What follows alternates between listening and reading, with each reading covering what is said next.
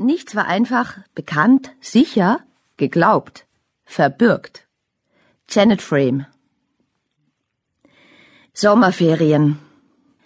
Seit Wochen hatte Judith das Grundstück ihrer Eltern kaum verlassen. Den verwilderten Garten, das riesige baufällige Haus, das ihre kleine Schwester in einer Mischung aus Dreistigkeit und Unschuld unsere Villa nannte. Als Mädchen hatte Judiths Mutter von einem Schlösschen geträumt. Und Judiths Vater, der sich gerade mit Werf von seinen Eltern losgesagt hatte, weil sie Nazis gewesen waren, und es dennoch wagten, seine junge Frau abzulehnen war so verliebt und kopflos gewesen, mit geliehenem Geld diese Ruine zu kaufen, weil sie theoretisch Jugendstil war. Aber seither, seit über 14 Jahren, wuchs ihm die Renovierung in hinterhältigen Schritten über den Kopf. Als wüsste das Haus genau, dass er sich niemals geschlagen geben würde, und verurteilte ihn, den autodidaktischen Bauarbeiter, daher zu lebenslang. Die Gewissheit, dass es jemals Schule gegeben hatte, löste sich in der Hitze auf. Die hektischen Überlebenskämpfe kurz vor dem Zeugnis nahmen sich von hier, in der Tiefe des Zeitgrabs, genauso schemenhaft aus, wie die Aussicht auf den unvermeidlichen Wiederbeginn im Herbst, für dessen kleine Änderungen, Altgriechisch als neues Fach, die schwangere Mathelehrerin und vielleicht als Sensation ein neuer, gewiss wieder verhaltensgestörter Schüler, Judith nur mühsam Interesse hätte heucheln können. Aber es war ohnehin keiner da. Xane war, anders als sonst, gleich nach Schulschluss nach Frankreich geschickt worden. Und Claudia verbrachte wie jedes Jahr fast die ganzen Ferien bei ihren Großeltern in einem fernen westlichen Dorf.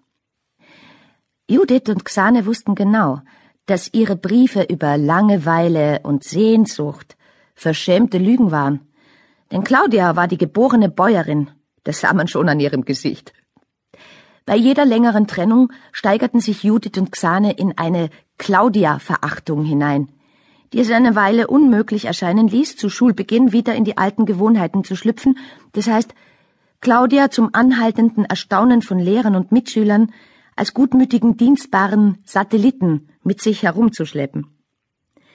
Xane und Judith waren ein Amazonenduo, das sich zu blasiert für den Umgang mit dem Fußvolk gab. Keiner wagte es, sich mit ihnen anzulegen.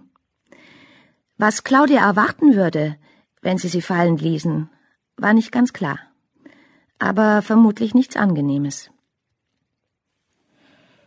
Ein guter Kerl, hatte Xanes Mutter einmal über Claudia gesagt, und seither begannen Xane und Judith ihre kurzen, vergifteten Duette oft mit der Frage, wie es wohl unserem guten Kerl geht? Heute war ich mit der Oma in den Schwammerln, würde zum Beispiel die andere piepsig antworten. Eine Ansichtskarte von Claudia aus Volksschulzeiten zitierend. Aber da sie älter und boshafter wurden, sagte inzwischen die erste, wahrscheinlich mistet sie den Stall aus. Und die zweite spann weiter und wäscht sich nachher die Haare mit Kernseife. Woraufhin die eine ergänzte, du meinst die Schamhaare. Und die andere, schon unter gepresstem Gelächter, antwortete, Hoffentlich wäscht sie nicht ihrem Opa die Schamhaare mit Kernseife. Denn die beiden hatten vor kurzem nur auf Basis eines Fotos befunden, Claudias Großvater sehe aus wie ein Kinderschänder. Bisher war es immer gut gegangen mit der Wiederaufnahme ihrer Beziehungen zu Claudia im Herbst. Dafür gab es Gründe. Zum einen verreiste Xanes Familie normalerweise am Sommerende und Xane erschien erst direkt zu Schulbeginn wieder. Dann aber war die Luft draußen und sie schämten sich insgeheim für die Dinge, die sie Wochen zuvor gesagt hatten. Und diese doppelte Scham, nämlich auch die Scham, sich zu schämen, führte dazu, dass das Thema eine Weile tabu war.